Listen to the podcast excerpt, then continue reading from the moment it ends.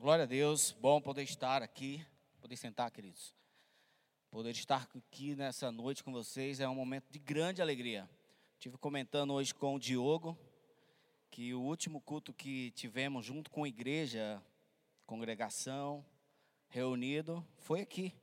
Depois do dia que, depois do último culto que eu cheguei, chegamos lá em Campinas, já uh, iniciou todo esse período de quarentena e a, eu sou da igreja batista, então não tivemos mais nenhum momento junto. Então, que bom poder estar com vocês, bom poder revê-los. É sempre uma alegria a estar aqui. A gente gosta demais da Vilma e do Diogo. Não são apenas nossos primos, são nossos irmãos e amigos. Temos vocês como pessoas queridas demais na nossa vida. Bom, já cantamos aqui que vai valer a pena e vale a pena a caminhada cristã. Vale muito a pena, né? É uma alegria que só entende quem é cristão, quem conhece o Cristo. Antes de conhecer o Cristo, tudo isso aqui é loucura. É loucura. A palavra de Deus diz que isso é loucura para os que perecem. Os que passam na rua não entendem nada que está acontecendo aqui. Os que não conhecem a Cristo, tudo isso aqui é loucura. Não é verdade? Está reunido no momento desse, o povo está morrendo, reunido aqui, loucura, mas é coisa de crente. Nós amamos o Cristo, Ele é a razão da nossa vida e Ele nos colocou no caminho e não nos enganou.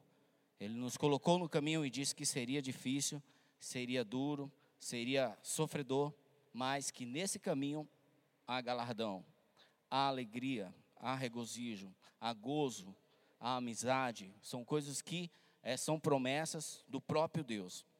E nessa noite nós vamos falar que há, é, há benefício no sofrimento, é, há poder no sofrimento cristão. Há poder no sofrimento cristão. Sofrer, para nós, como crente, já faz parte da vida. Quem não sofre? Na é verdade, quem que não sofre aqui? Quem que não paga um preço? Não existe isso, né? Só que para nós existe ainda as pérolas que colhemos através do sofrimento, né? E essa noite nós vamos é, aprender um pouco, meditar um pouco sobre sobre o sofrimento. A gente vê, a gente conhece muita gente, muita gente abandona a fé porque começou a passar lutas, mas Jesus falou que teríamos lutas. Se o próprio Jesus falou, por que, que eu vou ter problema? Eu sei que muitas igrejas hoje são. As pessoas enchem as suas igrejas, seus pastores, seu líder, dizendo: venha e pare de sofrer. Então, aqui não é assim, né, Diogo? Vem para aqui, vai continuar sofrendo, vai continuar pagando um preço, né? Lá também, na nossa igreja, todo mundo tem, tem, tem dificuldade, todo mundo sofre. Então, nós vamos aprender com Paulo que há um, um, grande, vamos dizer assim, em meio a todo sofrimento, há algo a ganhar, né? Há um galardão certo. Vamos fazer a leitura do texto de 1 Coríntios, de 2 Coríntios.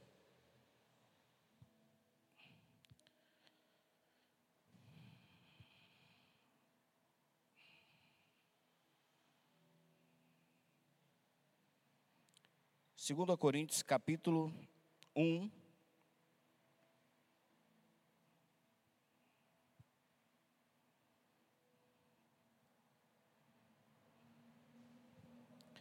Versículo de 4, do 4 ao 7. A gente, ao estudarmos um pouco sobre Coríntios, a gente entende que 1 Coríntios, ele trata sobre a depravação do povo, sobre tudo aquela dificuldade que o povo sofria, que o povo é, vivia, mesmo no meio cristão, eles tinham problema de, de homossexualidade, de muita coisa que precisava ser tirada do meio. Já aqui em 2 Coríntios, ele trata sobre o sofrimento que o próprio Paulo vai, vai passar aqui, sendo acusado até pelos próprios da igreja, né? Ele mesmo é acusado, mas aqui ele inicia dizendo sobre que há consolo em tudo isso, tá? Então a gente vai fazer a leitura aqui que está aqui, eu peço que os irmãos acompanhem aí. que nos consola em toda a nossa tribulação, para que também possamos consolar os que, ti, os que tiverem em alguma tribulação. Com a consolação que há nos mesmos, somos consolados por Deus. Porque, como as aflições de Cristo são abundantes em nós, assim também é abundante a nossa consolação por meio de Cristo. Mas se somos atribulados, é para nossa consolação e salvação. Ou, se somos consolados, para nossa consolação e salvação. E a qual e a qual se opera suportando com paciência as mesmas aflições que nós também padecemos. E a nossa esperança acerca de vós é firme. Sabemos, sabendo que como sois participantes das aflições, assim também sereis também consolado. Vamos orar. Senhor nosso Deus, na tua presença, nós queremos, acima de tudo, te agradecer por tua palavra, porque o Senhor não nos colocou num caminho de olhos, de olhos fechados, não nos, não nos enganou acerca do caminho, nós entendemos e aprendemos com o Senhor que o caminho seria difícil, mas que o Senhor é o nosso consolo, Pai. Fala aos nossos corações nessa noite, em nome de Jesus. Amém. Amém. Já faz um bom tempo que a gente não não fala a igreja, não não temos experiência assim para estar tá pregando a igreja, a não ser nos PGMs, a gente tem um trabalho lá na nossa igreja e que a gente se reúne durante a semana e tem o momento da palavra. Então, peço os irmãos aí que que nos perdoe se a gente falar alguma coisa que não seja tão é, agradável. Bom, vamos falar sobre o sofrimento. Nenhum ser humano, por mais é, capaz que seja, pode se livrar do sofrimento ou pode livrar alguém de passar por momentos difíceis. Né? Você pode até ajudar e se ajudar, mas você não pode livrar. Isso faz parte. Isso tá, é, isso faz parte da nossa vida. Quando o mal vira bem, o famoso missionário Hudson Taylor escreveu: O mal que Deus abençoa é para o nosso bem, e o bem sem a sua bênção é ruim. Dará tudo certo, o que parece errado, se cumprir sua vontade no fim. Assim vejamos o poder que tem o sofrimento na vida do cristão. Quem foi Hudson Taylor? Hudson Taylor foi um, o pai de missões na, na China. Ele foi um dos pioneiros no que diz respeito a missões no mundo. E esse aqui pode dizer que sofreu, né? Você vai estudar um pouco sobre Hudson Taylor, ele chegou na China num dos piores períodos e ele lá fez, desbravou. E se hoje eles lá é, têm uma grande igreja, foi porque homens como esse deram a sua vida por isso. Tá? O primeiro ponto, nós vamos estudar em três pontos, vamos, vamos meditar em três pontos nesse texto. O primeiro ponto é: o sofrimento tem poder de nos aproximar de Deus. O sofrimento tem poder de nos aproximar de Deus, conforme o versículo 5 que diz assim: porque como as aflições de Cristo são abundantes em nós, assim também a abundância a abundância em nós, assim também é abundante a nossa consolação por meio de Cristo. Esse é o versículo 5. Eu tive lendo um, um, um, um comentário de um grande pregador, chama Charles Spurgeon, sobre esse texto. E ele faz um comentário, ele diz ele comenta esse versículo da seguinte forma: ele olha para esse versículo e imagina Deus com duas balanças, com uma balança, e um lado está as nossas aflições, as nossas atribulações, e na outra está a nossa consolação conforme o nosso relacionamento com Deus. Vocês estão entendendo? Conforme o nosso relacionamento com Deus, assim é a nossa consolação. Geralmente nós temos a capacidade de buscar mais a Deus quando estamos cheios de abundância, amém? Não, não é assim. Quando estamos cheios de abundância, bem empregado, nós temos a tendência de confiar na força do nosso braço. Nós temos a tendência de confiar em nós mesmos. O provérbio diz, ele diz, um texto de provérbio diz: Deus não me dê tanto para que eu não venha achar que eu sou capaz, e nem me dê tão pouco para que eu não venha blasfemar contra ti.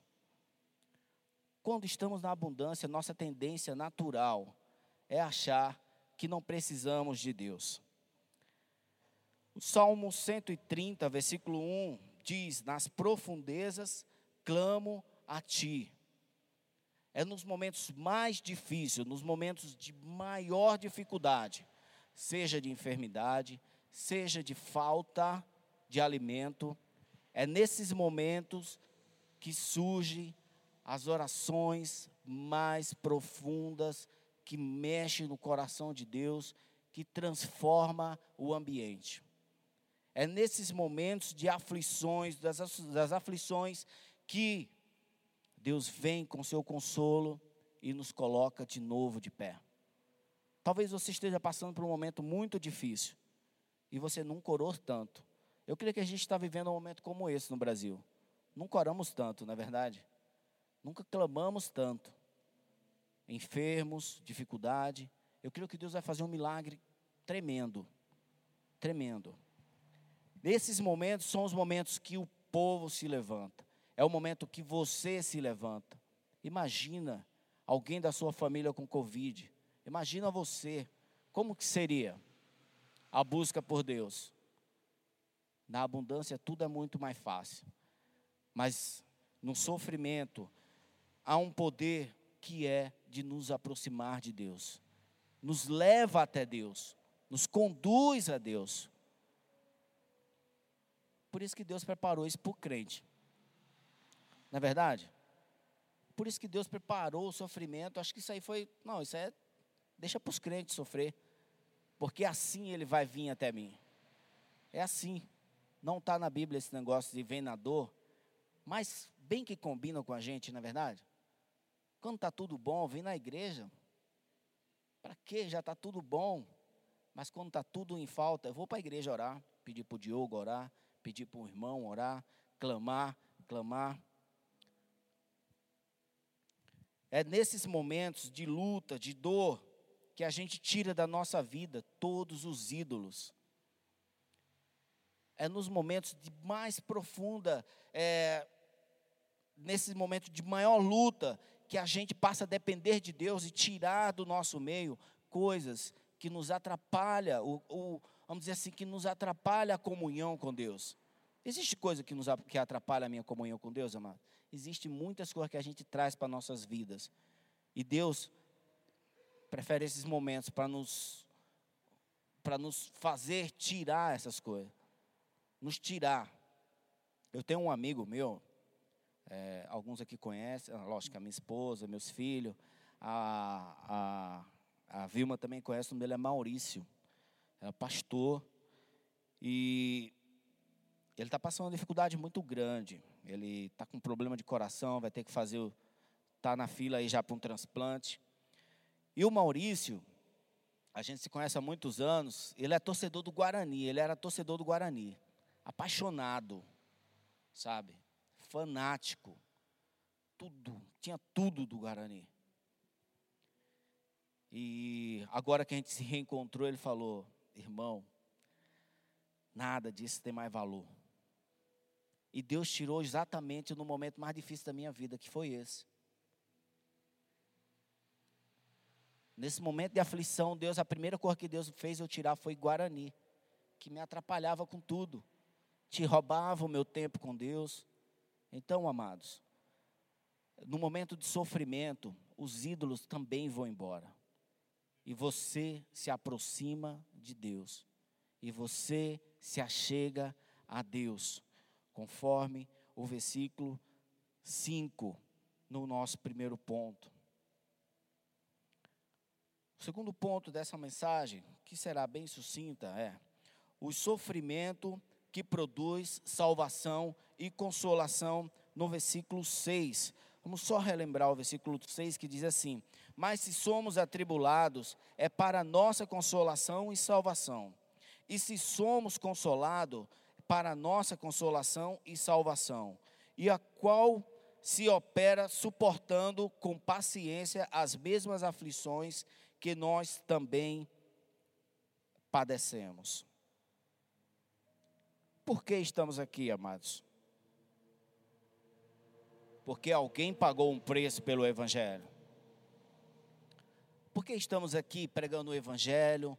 Porque alguém padeceu por ele. Paulo está dizendo isso aqui nesse momento.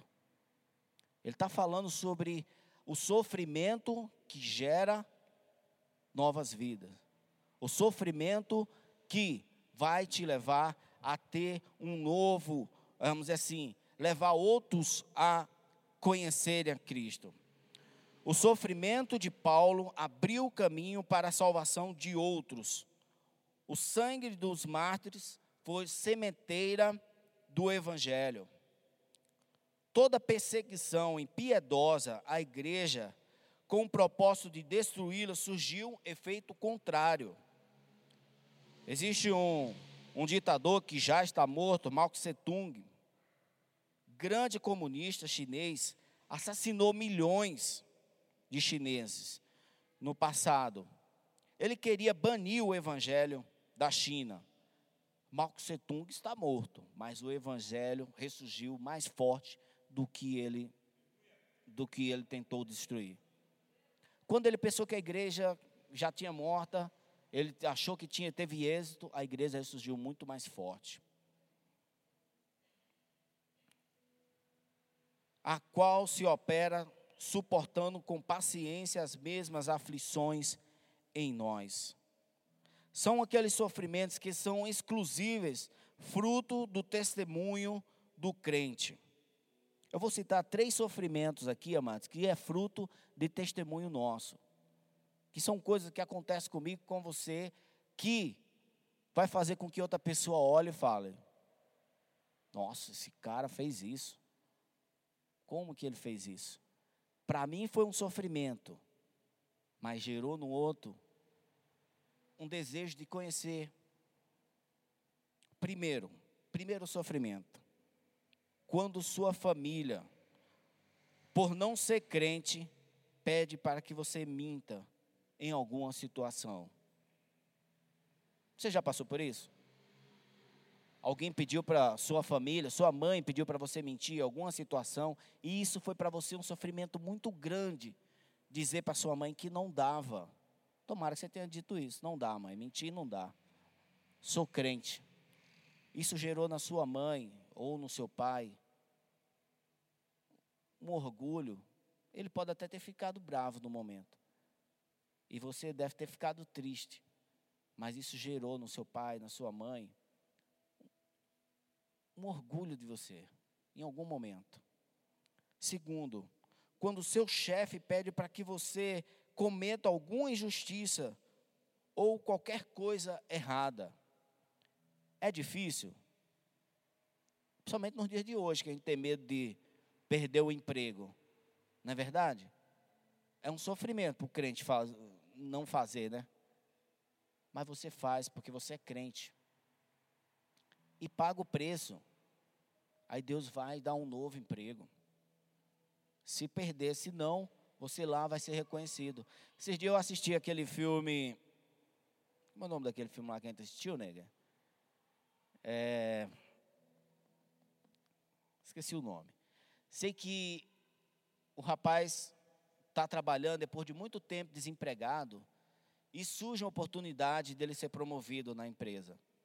E o chamam ele, corajosos, chamam ele e a primeira proposta é que ele fizesse uma entrega, mas que entregasse, fizesse, vamos dizer assim, mentisse no relatório. Era para entregar 10 e era para colocar 9. E esse um, e ele sai dali na dúvida, naquele momento, o momento de sofrimento da família, porque até a mulher fala: "Não, não tem problema", mas ele foi firme. E o que aconteceu? Ele foi promovido. Foi aquele filme maravilhoso. Corajosos, né? E o terceiro, ou quando você recebe uma proposta indecente. Quem nunca recebeu uma proposta indecente? Quem nunca recebeu? Esse mundo está cheio de propostas indecentes.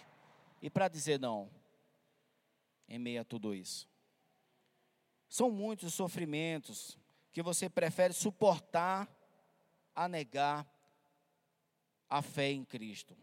Foi por causa dos sofrimentos que levaram muitos a perderem a sua vida que resultou em salvação para outros.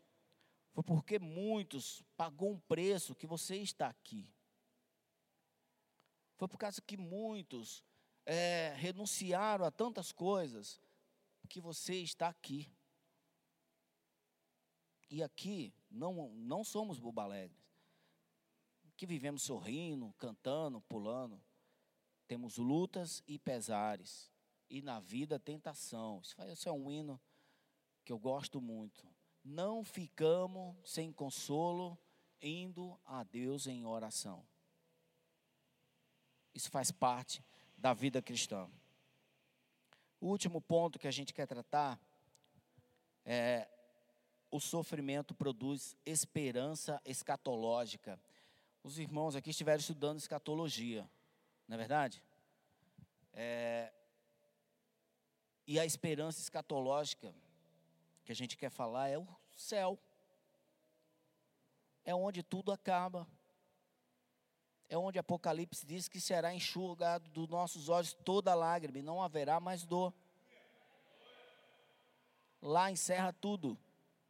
Lá encerra tudo. No, no versículo 7, vamos se lembrar, diz da seguinte forma: E a nossa esperança acerca de vós é firme, sabendo que, como sois participante das aflições, assim sereis também da consolação.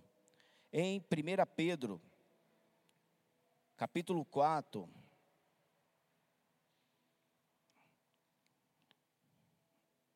versículo 12. 12 e 3 diz assim: Amado, não estranheis a ardente prova que vem sobre vós, que, que vem para vos tentar, como se coisa estranha acontecesse, mas alegrai-vos no fato de seres participantes das aflições de Cristo, para que também na revelação da sua glória vos regozijais e alegrais. A alegria nossa, a esperança que é firme, que Paulo fala com confiança, segurança, e certeza está no céu. Esse era o olhar de Paulo. Esse era o olhar dos discípulos, de todos eles. Nós, amados, precisamos olhar para o reino, olhar para o céu. Eu gosto muito do texto de Hebreus, quando ele diz que, que em Hebreus 11, que, vamos ler lá que eu esqueci, ele diz que, Hebreus capítulo 11, vou achar aqui o texto, Hebreus capítulo 11,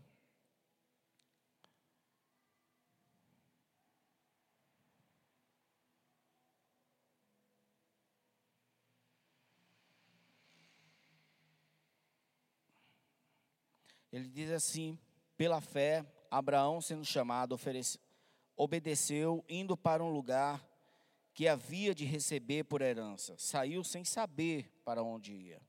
Pela fé, habitou em terra da promessa, como em terra alheia, morando em cabanas com Isaac, com Isaac e Jacó, herdeiro com ele da mesma promessa, porque esperava esperava a cidade que tem fundamento, da qual o artífice é e construtor é o próprio Deus.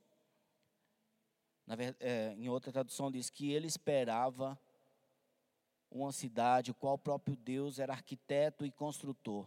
Um homem rico, um homem cheio de posses, né? Quem nunca ouviu mensagem sobre ele? Mas ele lá, ele já esperava um lugar melhor, onde o próprio Deus é arquiteto e construtor. Essa tem que ser a nossa visão. Esse tem que ser o nosso sonho. Esse tem, esse, esse tem que ser o nosso consolo. Saber que as atribulações do tempo presente, como diz em Romanos 8,18, que as aflições do, as aflições do tempo presente não é para se comparar com a glória que há de ser revelada a nós. Então, amados, aqui nesse lugar onde Deus o colocou, pague o preço pela vida cristã. Pague o preço para que outros também venham conhecer esse Cristo. E quando houver luta, não fuja, fique abrace mesmo. O arado é pesado mesmo. Jesus não nos enganou. O arado é difícil, o caminho é duro, mas a recompensa no final de tudo isso é muito grande. Não vale a pena trocar, não vale a pena trocar. Não vale a pena.